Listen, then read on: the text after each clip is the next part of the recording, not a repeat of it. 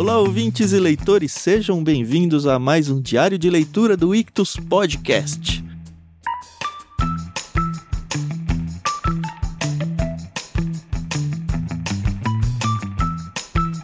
Como você sabe, estamos lendo Os Irmãos Karamazov de Fyodor Dostoiévski.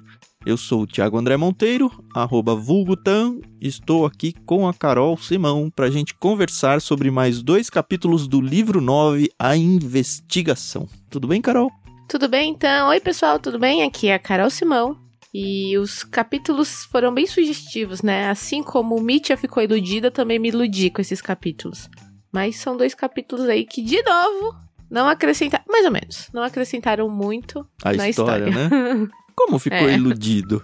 É, porque aqui eu acho que o promotor ele quis. Não, Mitya, me conta aí tudo que, sabe, vai dar tudo certo e putz. Aí ele se contou e não deu, mais. só se ferrou. É isso. É, exatamente. Entendi. Eu nu- nunca tinha lido livros, pelo menos eu não me lembro de ter lido livro assim, onde tem essas investigações, essas grandes coisas assim. A Agatha Christie passeia por aí de vez em quando ou não? De vez em quando sim, mas é tudo mais um, assim, objetivo, né? E como a maioria dos crimes é o Poirot lá que resolve, Uhum. é mais ou menos naquele estilo que a gente leu da Morte no Nilo.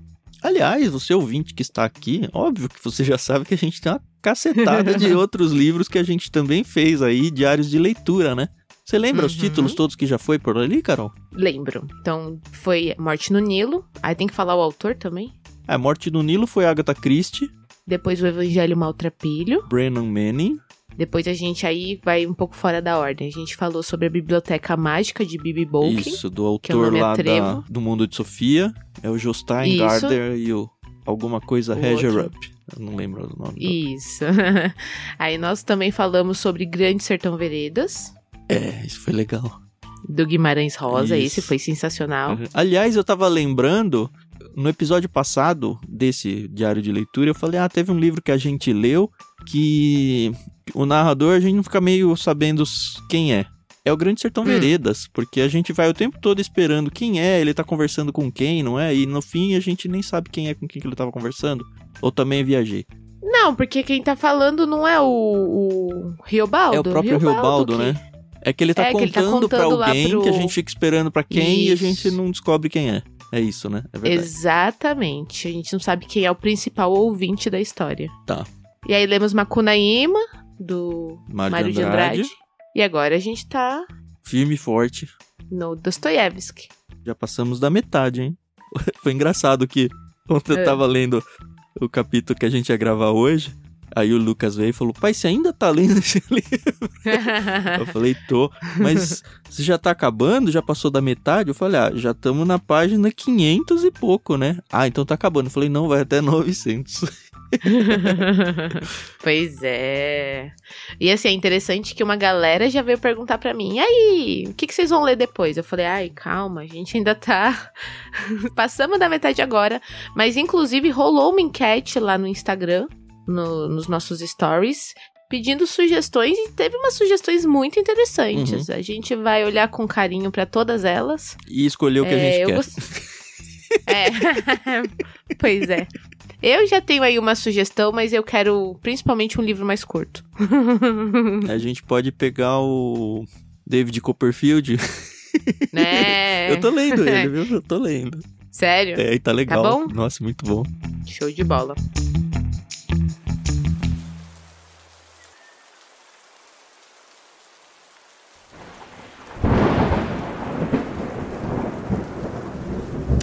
Mas tá bom, vamos ao que interessa, que são esses dois capítulos. Então, se você ouvinte caiu aqui de paraquedas, quer ouvir esse áudio sem ter ouvido os outros, eu digo que você provavelmente não vai entender muita coisa. Mas para te situar, houve um homicídio do nosso não tão querido Fyodor Pavlovich Karamazov. Que é o pai dos irmãos. Isso, que é o pai dos irmãos. E estão acusando o filho mais velho, Dmitri, de assassinato, né? De, de, ainda chama ele de parricida, enfim. E aí estão interrogando ele aqui. O que eu acho muito bizarro, e eu não sei se é uma coisa da época, é ele não ter direito a advogado, ou pelo menos em nenhum momento aqui falarem, ó, você pode chamar um advogado. Porque, meu, eles já chegaram acusando ele. Eu acho que ficou meio implícito isso lá atrás. Falou, ó, é melhor você falar e tal. Mas o que eu acho bizarro é, tipo, eles estão lá no hotel, lá no albergue, não tem um vamos pra delegacia, não tem uma formalidade. Junta uns É. camponeses pra ser testemunha, sabe? Um negócio meio esquisito. Fora do Muito, nosso muito contexto aqui, né? Pois é, então eu não sei se isso era uma prática da época, eu não sei como é que funciona essa questão da lei. Inclusive, hoje em dia, eu gosto muito de séries policiais e toda vez que na série o interrogado fala, não, eu quero chamar um advogado, os policiais já falam, pô, esse aí tem culpa no cartório, Uhum. porque quando não, não precisa de advogado, não se chama. Enfim, não sei, de verdade, eu não sei como é que funciona essa questão da lei, principalmente aqui no Brasil. Então, É, não- a não gente vou- tem uns dois saltos a fazer aqui, né? O primeiro é de tempo, o segundo é de contexto local, né? A gente está na Rússia lá, né? Uhum. É, e tanto que eles vão, quando eles são presos, eles vão pra Sibéria, né? Então, Que sei lá. inclusive é onde o autor ficou preso, né? Lembra que a gente É. falou isso aí lá no prefácio? Aham. E aqui nessa, nessa parte do, do livro, eles estão pedindo pro Dimitri tirar suas roupas. Engraçado. e- Ele fica. Porque eles. Caramba, Nossa. como assim tirar minhas roupas? Vocês querem que fique nu? É, aí, tipo, eles não falam é, mas também não fala não é. E aí vai indo, vai indo, até que uma hora que fala, tá bom, já entendi. Vamos ali atrás da cortininha, né? e eles vão tirando É. a roupa. E é interessante que ele vai ficando muito incomodado, né? Acho que mais que envergonhado. Tem até um trecho legal que Nossa. fala, olha, estranhamente, uma vez nu, Mitya se sentiu de alguma forma culpado em relação a eles. Sobretudo estava pronto a reconhecer pessoalmente que de repente se tornara de fato inferior a todos eles e agora eles se encontravam no pleno direito de desprezá-lo. Quando todo mundo está nu, não existe vergonha, mas quando se é o único nu e todos o olham, que desonra. Esse pensamento lhe atravessou o espírito várias vezes. Eu fiquei pensando nisso e é verdade, né? Tipo, você vai na praia, não vou dizer Sim. nudez, mas você vai na praia e tá Aham. biquíni e sunga e E todo mundo sunga. de boa, né? Agora vai andar na Uhum. praça de sunga, ver que você vai se sentir, né? Não é? Eu acho, achei isso interessante também. E o que eu achei mais interessante nesse, nessa situação é que ele tá preocupado, talvez não necessariamente com o corpo dele, apesar que ele não gosta dos pés, e ele deixa isso bem claro, principalmente do dedão do pé direito. mas ele tá mais preocupado com a limpeza e higiene das suas roupas. Que, pelo visto aqui, fazia um tempo que não via uma água e sabão, né? É, elas estavam tudo cheias de sangue seco já, né? Sim, mas ele fala aqui que tava sujo, tava realmente sujo. Uhum. E meu Deus do céu, que É, pelo jeito as pessoas sabe usavam a mesma roupa um tempão, né? Tinha um apego à coisa ali. Talvez trocasse só as peças íntimas, eu não sei. Se trocassem, né? se não só colocasse assim do avesso, né? Ai, credo. Tá aí uma coisa que eu gosto de ser brasileira, o hábito de poder tomar banho todos os dias e trocar a roupa todos os dias. Isso é uma coisa que eu não abro mão e não sei como eu agiria se eu tivesse que me mudar para um país mais frio, que eu sei que às vezes não é nem falta de higiene, é realmente as condições, né, que é mais complicado você tomar banho num lugar muito frio. E a gente sabe que a Rússia, apesar de não saber aqui qual é a estação do ano, a gente sabe que a Rússia o frio é bem rigoroso, é sempre né? frio, né? Eu vi recentemente um artigo, agora em épocas de pandemia, falando que o Hum. pessoal lá da Europa, por causa da questão de isolamento e home office principalmente, né? é, eles fizeram Uhum. uma estatística lá e diminuiu muito a quantidade de banhos. Porque você tá em casa, ah, tô em casa, não me sujei, sabe?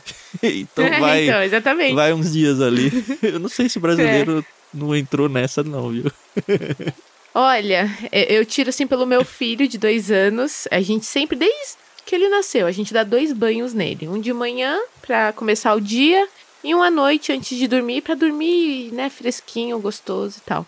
E é muito engraçado que toda vez que a gente fala, Benjamin, vamos tomar banho. Eu não tô sujo, mamãe. Eu não tô sujo, mamãe. Dois anos e já tem essa mentalidade. E nem tá indo jogar bola na rua ainda, hein? É, então, realmente não tá sujo no sentido de ter transpirado e se sujado na lama, sei lá. Mas a gente tem esse hábito só pra poder dormir Uhum. melhor. Enfim. Quando o Lucas ia jogar bola, no, na época que podia sair pra jogar bola, né? Aí, sei lá, voltava, fazia alguma coisa. Ô, Lucas, agora vai tomar banho. Não, mas eu já não tô mais suado, eu já sequei. É Pior ainda, né? Né? Não, melhor que essa é só quem faz natação e aí sai da piscina e fala: Ah, já tô molhado, vale aí por um banho, só trocar de roupa e ir É. embora. é, acontece. acontece, gente. Fazer o quê? Voltando ao Mitya, a gente percebe então que ele realmente está muito envergonhado disso, né? Dessa situação. E levam a roupa dele embora, né? Porque virou evidência, né? Mas ele não aceita isso. Aí mandam ele se, se cobrir. Num cobertor. Né, com... que coisa. Ah, gente, isso é muito humilhante, né? Eu também achei. E os camponeses ficam lá observando ele, né? E, mano, isso, isso é constrangedor demais, né? Eles Nossa. trazem uma roupa do Kalganov. Quem que era o Kalganov, você lembra, não? Aquele amigo dele, o amigo dele que a Grutchenka ficou passando as mãos. Ah, é o novinho, né? dele. né? Não é o Isso, velho. Isso, exatamente. Não, o velho tá. é o tá. Maximov. Aí a roupa serve, só que mais ou menos. Tipo, a calça fica meio comprida, só que a jaqueta é, fica é mais, mais apertadinha. uhum. Não, então, é, eu sempre imaginei o Mitya, por ser principalmente um oficial do exército, um homem musculoso, alto, né? E é interessante que o próprio Dostoiévski, ele fala, não, ó, ele até pode ser alto, mas nem tanto. Ele pode ser magro, mas nem tanto. ele.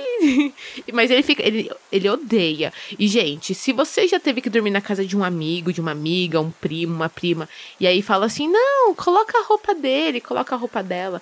Nunca é a mesma coisa. Não, sei lá, é muito estranho. É muito estranho quando você tem que colocar uma roupa que não te pertence, né? Parece que.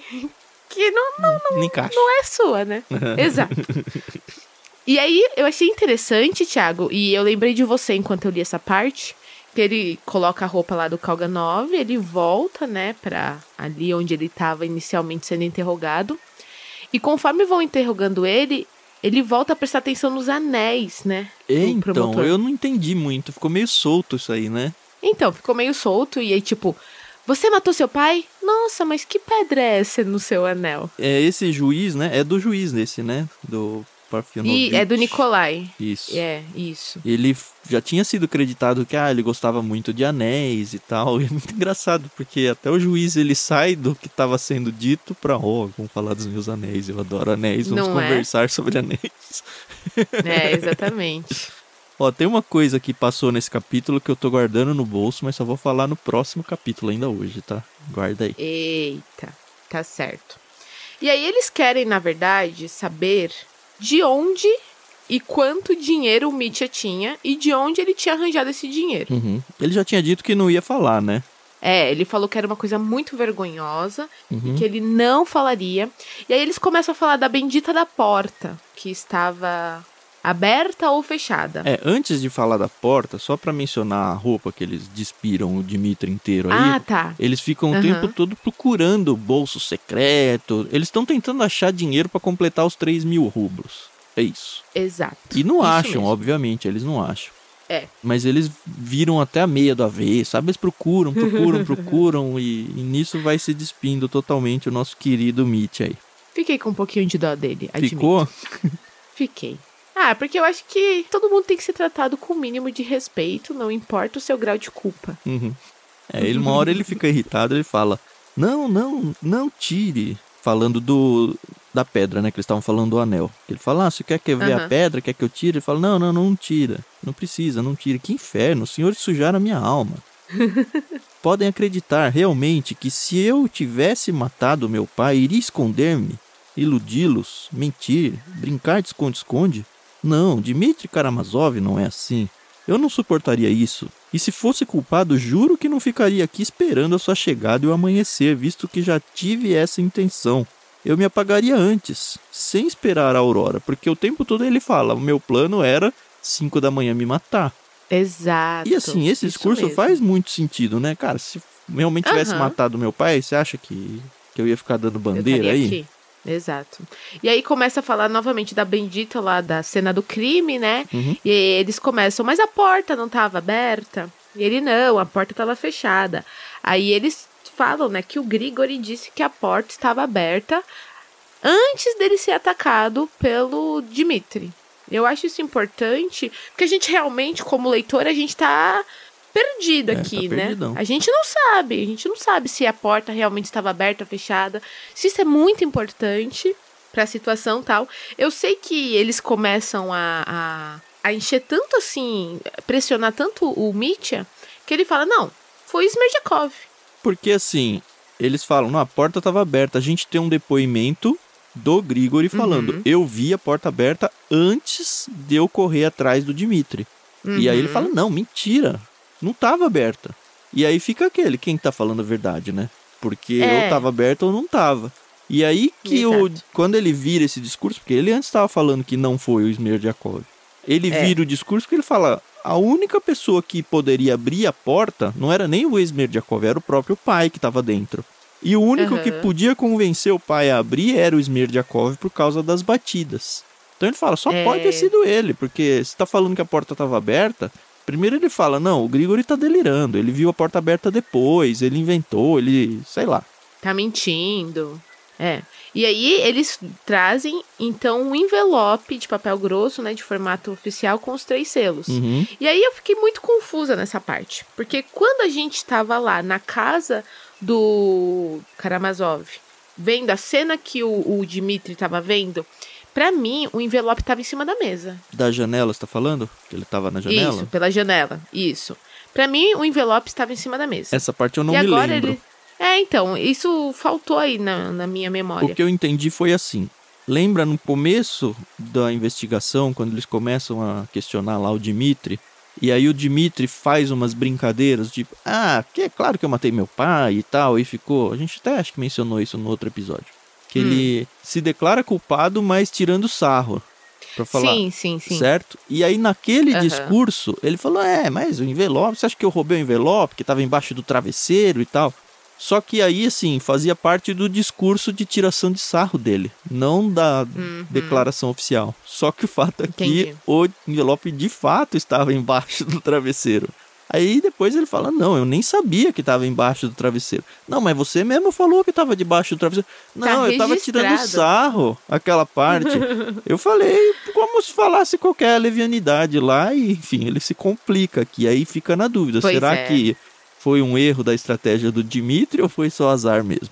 É, e tanto que ele ainda fala novamente que o Smerdyakov era o único que sabia onde o pai colocava o dinheiro, Uhum. né?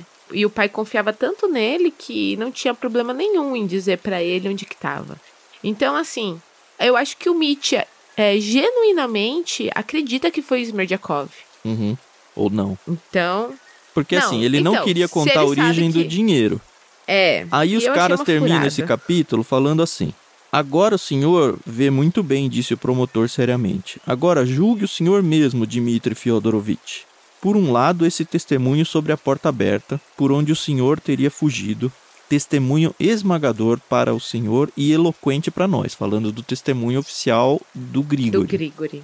Aham. Por outro lado, as suas reticências incompreensíveis, obstinadas, quase selvagens quanto à origem do dinheiro, que de repente ficou em sua posse, enquanto três horas antes o senhor havia, segundo o seu próprio depoimento, empenhado as suas pistolas para conseguir apenas 10 rublos. Nessas condições, julgue o senhor mesmo em quem devemos acreditar, a que conclusão chegar, e não nos reprove por sermos, entre aspas, cínicos, frios e humoristas, incapazes de acreditar nos nobres impulsos de sua alma. Ponha-se antes, ao contrário, em nosso lugar. Aí que caiu a ficha e falou: é, não dá mais, eu tô muito ferrado, apesar da minha Uhum. honra aqui. Eu vou contar pra vocês da onde veio esse dinheiro, vai. Eu não queria falar, porque ele já tinha dito que não queria falar. É, é. E aí muda o capítulo com ele falando de onde veio o dinheiro. Não, e assim, o título do capítulo. O grande segredo de Mitya, a brincadeira. Eu falei, putz, agora, mano, a gente vai saber aí que o cara realmente deve ser um gênio, um gênio do crime pra ter arranjado esse dinheiro. Aí ele começa a narrar, dizendo que o dinheiro veio do pescoço dele. Aí eu falei, ah, o Tan tinha razão. Ele deve ter penhorado a medalhinha da Coca-Cola. Hum, Mas não, também não foi isso. E aqui aparece novamente, um pouquinho mais pra frente, mas aparece que enquanto ele estava na fênia, que ele voltou ensanguentado, ele não estava realmente com é, dinheiro isso nas aí mãos. ficou claro mesmo. Ficou claro. Então, eu realmente ouvi certo no episódio passado. Enfim. o dinheiro misteriosamente apareceu entre a Fênia e o amigo dele lá. Só que você lembra, Thiago, que entre a Fênia e o amigo dele, e aí agora que eu fiquei confusa, ele não se esbarrou com uma pessoa no, na praça? Não lembro. Eu lembro que ele se esbarrou com, com uma pessoa. Não lembro agora se era um homem ou uma mulher. Mas aí não lembro também se foi depois que ele atacou o É Grigori. nada de graça, né? ou Era uma é, de então, voltar. nada de graça. Exato. Então, por que que acontece? É, Ele começa a falar assim, ah, é porque esse dinheiro... Eu não roubei do meu pai. Esse dinheiro eu peguei da Kátia. Aí, como assim? Né, que Kátia é a Catarine, né, a ex-noiva dele, ele faz questão de deixar isso muito claro, que é a ex-noiva. E é aquele primeiro dinheiro que ela tinha pego pra mandar pra Agatha, que é a irmã dela que mora em Moscou. Uhum. E, novamente, a gente vê aqui os- o, o tempo, né? Que isso aqui tudo faz um mês. Um mês! então, putz, ele conheceu a Grutchenka há pouquíssimo tempo. É. Ai, gente, que loucura. A gente achando aqui que era coisa de anos. é um mês. E é aquele dinheiro, os 3 mil rublos que ela tinha mandado pra Agatha. O que que ele fez? Ele pegou esses 3 mil rublos Não mandou. e né? ele não roubou, não mandou, mas ele também não roubou. Ele pegou 1.500 rublos, gastou com a Grunchenka em Moncroy. Na primeira outra festona que rolou lá. Isso. Uhum. E os outros 1.500, ele costurou num pedaço de pano que ele pegou, Fez um bolso falso perto do pescoço ali. Perto do pescoço e guardou ali. Só que calma, tem vários, vários aspectos. É. Primeiro porque ele disse que ele tinha 3 mil rublos na primeira festa e que ele gastou tudo lá.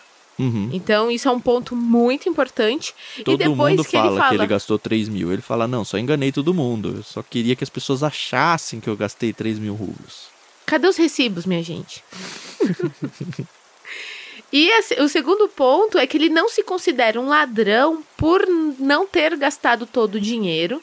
E achei isso muito bizarro aqui, porque ele vem, conta toda uma história que a gente ele vai falar um pouquinho mais pra frente sobre honra. fala, não, eu posso devolver, eu posso voltar e falar, ai, gastei seu dinheiro na farra, me perdoe e tal. E pra mostrar a minha honestidade, eu trouxe aqui os 1.500 que faltou.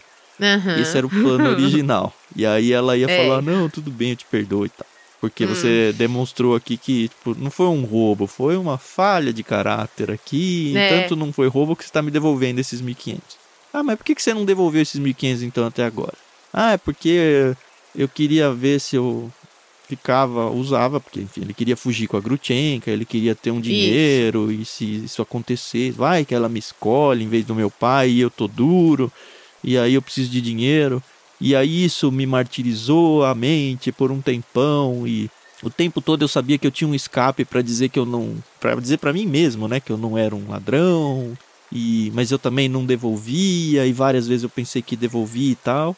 E Aham. ficou nisso. E aconteceu que chegou a hora que ele falou: ah, agora que eu já vou me matar mesmo, que se dane, vou É. usar, porque Vou tanto pegar. faz morrer, honesto ou desonesto, eu vou morrer mesmo, vou pegar. Pois é. Mas olha só, Carol, como nada de Ah. graça nesse livro. Hum. É estranho esse discurso, né? Bem esquisito. Nossa, bizarro. Parece Muito muito. Cara, o que, que eu vou falar agora? Preciso inventar alguma coisa rápido. Não é? É. É. Volta no começo do capítulo que a gente leu primeiro hoje. Certo? Certo? Eles estão começando a despir o Dimitri em busca de dinheiro, que eles não acham, porque não tá com ele. Certo? Aham. Certo? E aí, olha só. O promotor e o juiz estão conversando entre si na frente do Dimitri. Aham. E aí ele fala, um deles fala: O senhor se lembra de Gridenko, o escrevente? Disse o escrivão. O escrivão era um Aham. que tinha chegado lá. Nesse verão É. ele foi receber os pagamentos de todo o escritório e ao voltar disse ter perdido o dinheiro quando estava embriagado. Mas imagine onde encontrar o dinheiro. Na viseira, justamente no boné. As notas de 100 rublos estavam enroladas e costuradas dentro da viseira do boné. O promotor e o Uhum. juiz lembravam-se perfeitamente do caso de Gridenko. Assim, o boné de Mitya também foi colocado de lado e decidiram que era preciso verificar tudo com extremo cuidado mais tarde, inclusive todas as roupas. E aí muda de assunto e segue. A questão é, nada de graça. Por que, que isso aí apareceu? Será que o Dimitri não simplesmente se apropriou de um discurso muito parecido de falar, ah, eu fiz um- uma costura aqui na minha roupa, porque Ah. eles deram a ideia pra ele ali pronta, sabe? Pra falar, ó, já funcionou com o tal do Sim. Gridenko lá, eu vou falar também, eles não encontraram o dinheiro agora? Não, mas é só eu voltar no tempo e dizer que tava preso na minha roupa. Aí eu É. falei, ah, Faz já não sentido. tenho 100% de certeza da inocência do, do Dimitri. Do Mitya. É. Né? E assim, como ele saiu da casa da Fênia, todo ensanguentado, então ele já tinha agredido o Grigori, voltou para a casa da Fênia, conversou novamente com ela, descobriu que a Gruntinha tinha ido para Moncroy, e no caminho para a casa do Piotr, o amigo dele, ele arranca o dinheiro, né, e joga o saco na praça. Isso. Por isso que me fez pensar que ele tinha se deparado com alguém na praça.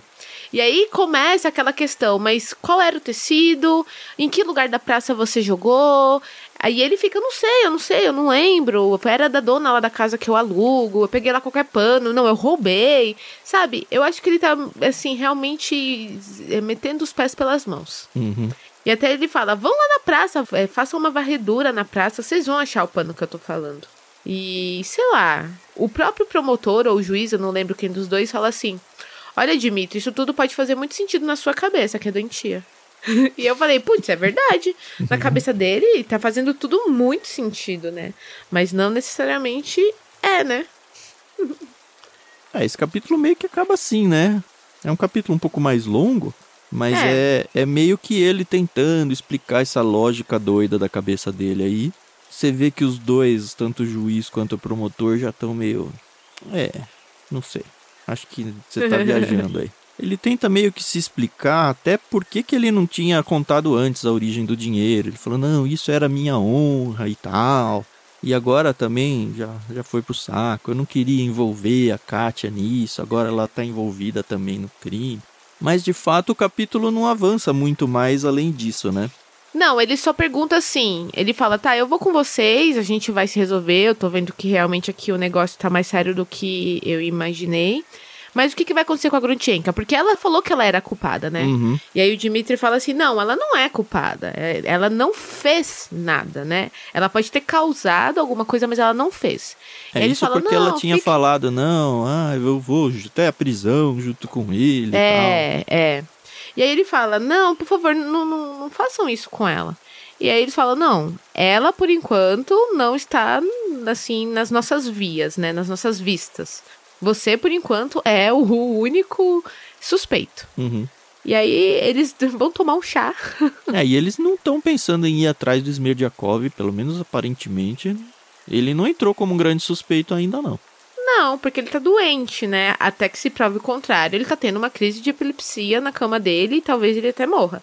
E é aquilo que você falou: se ele morrer, aí ferrou pro Mitya mesmo. Porque ele vai ser o único suspeito e não, não tem jeito, né? Eu acho que eles, mais do que qualquer coisa, eles não querem que um crime fique sem, sem justiça. Sabe uma coisa que eu me lembrei do livro, nesse trecho que eu tava lendo? Lembra é. quando o mestre Zósimo conta a história dele?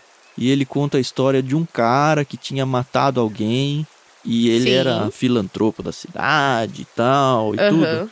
E ninguém uhum. conseguiu comprovar que de fato ele tinha matado. A gente até comparou muito com o crime castigo na época e tal.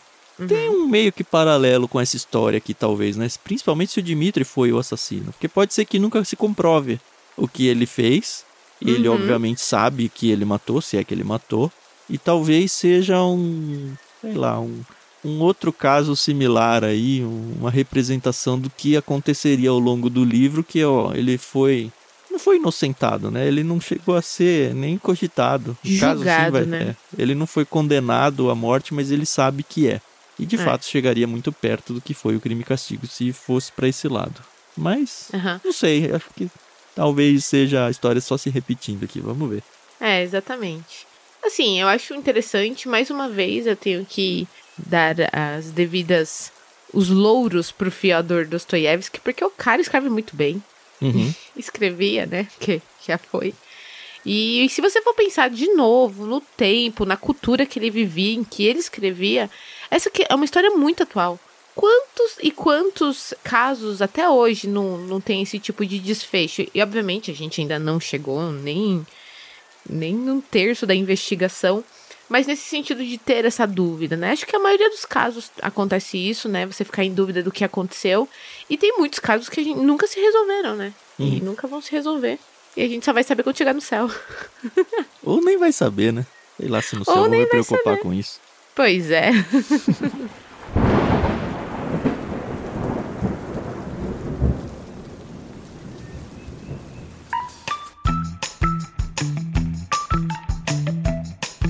Enfim, na próxima leitura a gente termina esse capítulo, esse livro, né? É. Terceira parte inteira.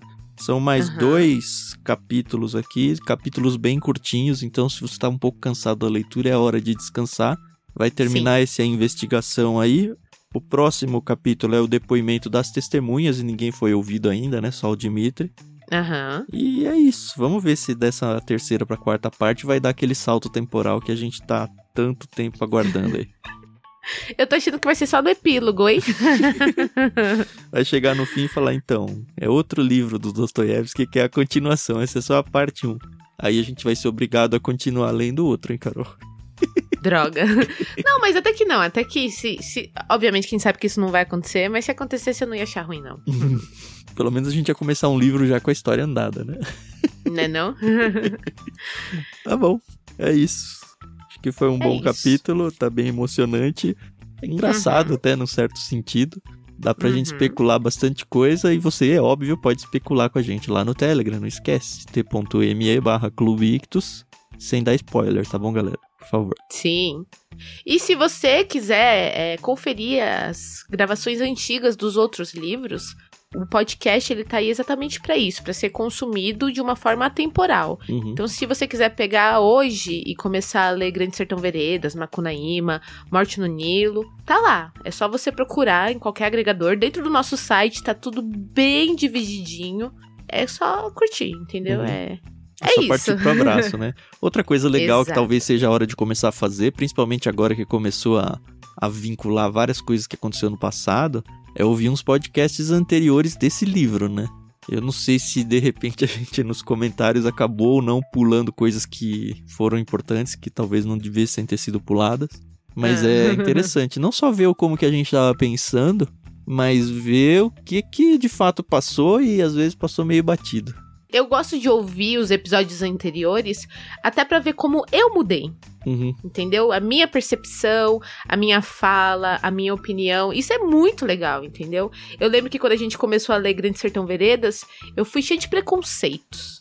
E no final eu, ai, eu acabei o livro me desmanchando, entendeu? Então isso é legal, essa construção. Isso é o que a leitura faz com a gente, E né? a gente às vezes nem percebe, né, que tá fazendo. Nem percebe. E um livro pode mudar a tua vida. Tanto que essa é a ideia do Clube Ictus, né? Quando a gente vai conversar com os nossos peixes grandes, né? Que livro marcou a tua vida? E nossa, eu lembro que várias, vários livros que a gente leu dos própria indicação. Eu falei, ah, ok, isso aqui não marcou tanto a minha vida, não mudou muito, mas sempre acrescenta alguma coisa, sempre. Uhum. E teve aquele livro que você falou assim: Meu, como é que eu não li isso antes? E de você ficar arrepiado, sabe? Uhum. Então, acho que isso que a leitura faz, e sim, eu estou falando apenas da leitura, tá? Não, não, não vou envolver aqui nenhum outro tipo de, de mídia, enfim. Mas é, eu acho que a leitura ela ganha mais nessa época aí, né? Nessa fala sua, porque ela é lenta. Eu acho que ser lento é importante nessa construção e desconstrução de nós mesmos ao longo da leitura. Um filme, ou É. mesmo uma série que acaba demorando um pouco mais, ela Uhum. não faz isso tão bem assim. É óbvio que é divertido, tem toda a outra parte legal. Mas Sim, sim. essa questão de você ir mudando ao longo do livro não dá tempo de acontecer com filme e série, é isso que é. É, e é, e é- é muito legal. Principalmente hoje em dia que você emenda cinco, seis episódios num dia só. E às vezes uma ou duas temporadas numa semana É, só. Você nem lembra o que aconteceu no começo, né? É. Então é muito legal. Essa pra mim é a mágica do livro, da leitura, da literatura. E acho que é por isso que a gente é tão apaixonado por isso. Uhum. E muitas pessoas também são, porque realmente é uma coisa que mexe muito com o seu imaginativo. Então, É, É se você tá ouvindo esses, esses episódios aqui e ainda não é associado do Clube Ictus, shame on you, hein? Por favor. é. Olha que chance você tá perdendo, não só de viver tudo isso, mas também de ajudar a gente, tá bom? Porque, enfim, a Com gente precisa certeza. pagar nossas contas aqui, né? cara? Os boletos não param de chegar. Mas, enfim, é. a gente tem o Plano Peixe Grande, que é onde foi, inclusive, esses irmãos Karamazov, que sempre é meio que uma Uhum. mistura de livros cristãos e livros seculares. Mas se você Uhum. gosta mais dessa parte de, ah, não, eu gosto de ficção só, esses livros mais cristãos não me interessam, a gente tem o Plano Mar, que olha, filezinho, filezinho lá, ele é mais barato, inclusive, porque não são dois livros, né? Normalmente é um só. E é mar porque é mistério, aventura e romance. Então, se você gosta disso e não gosta desses livros mais devocionais e cristãos, vai lá, Plano Mar, lá no Clube Ictus, acessa lá ictus.com.br, conheça o plano, assina, nem que seja um, dois meses, só para ver como é a experiência. Uhum. E a ideia é justamente essa: você ter essa experiência, interagir. Às vezes a gente vai interagir com os livros aqui no diário de leitura, às vezes a gente vai interagir de outras formas. Cada plano tem o seu contexto lá. É. Mas é. assim, vai lá de verdade. E, ó, vou tentar um mês, por que não?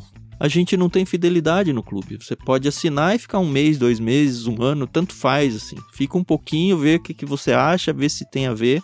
E aí sai a hora que não interessar mais, sem problema nenhum. Exato. Exato. É isso aí. Todos somos livres aqui.